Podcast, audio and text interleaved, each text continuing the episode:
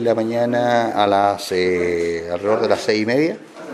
un vehículo, ¿no es cierto?, que se traslada por la ruta al sur, eh, en el, a la altura del kilómetro 900 y algo, 909, si mal recuerdo, San Pablo,